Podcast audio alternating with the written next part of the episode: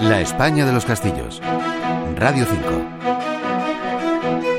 Del castillo de Popa se tiene constancia desde el año 1014, cuando se le cita como Castel de Castelcir en un documento que se guarda en el monasterio benedictino de San Benet de Bajés. Recibe el nombre de Popa porque está construido sobre una formación rocosa con unos 100 metros de longitud que tiene forma de barco. Está ubicado en el municipio de Castelcir, en la provincia de Barcelona.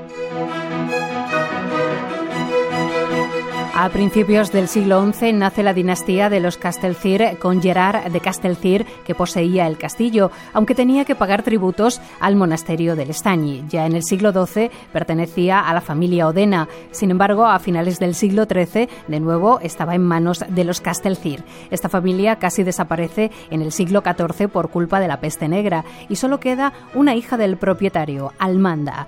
En 1363, su propietario era Gilabert de Centellesi 20 años después lo compra Ramón de Planella. A partir de 1942, su propietario es Federico Torelló y Centra.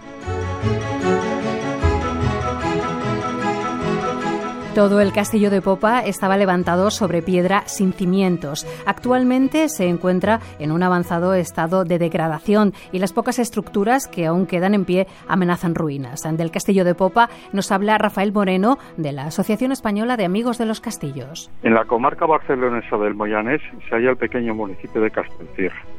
El monumento más destacado de su notable patrimonio es, sin duda, el magnífico castillo, conocido con el nombre de Castillo de la Popa en el que se aunan magistralmente naturaleza y arquitectura, puesto que está erigido sobre una gran roca con forma de barco, de ahí su nombre, rodeado de un hermoso paisaje. La fortaleza se encuentra a unos ocho kilómetros de la población. Sus orígenes se remontan al año 1014, cuando por primera vez se nombra el castillo en un documento del monasterio de San Benet del Bagués.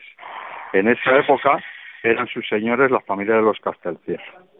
Durante las disputas ocurridas entre los señores de Moncada y el obispo de Vic, los Castelcir, partidarios de Moncada, sufrieron el asalto al castillo por parte de las tropas de Jaime II en el año 1294, a resultas de lo cual sufrió considerables daños, especialmente en la torre del homenaje. Años después, una vez reconstruido el edificio, los Castelcir vivieron un nuevo asalto al castillo, esta vez por parte de los centelles, contra quienes estaban enfrentados. En 1383 eh, estaba en posesión de los Planella, que lo habían adquirido por compra. Esta familia mantuvo la propiedad hasta el año 1942, cuando se lo vendieron a sus actuales propietarios. Hasta hace poco tiempo el lugar se mantuvo en buen estado de conservación. Sin embargo, el, abandono al que, al que ha estado sometido en los últimos años ha hecho que pierda buena parte de sus elementos y estructuras, encontrándose hoy en un alarmante estado de ruina. Siempre han existido leyendas sobre el castillo de Popa. Una de ellas habla de la existencia de un pasadizo que iba desde sus sótanos hasta otro lugar que pertenecía a los condes de Hogar y donde existía una gran torre conocida como la Torrasa.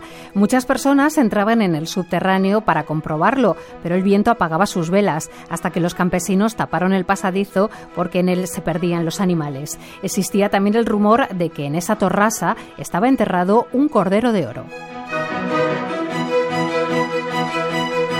La España de los Castillos es un espacio de Isaac Orozco. En la realización ha estado Javier Polo y en el control de sonido Javier López Burgos. Radio 5, Todo Noticias.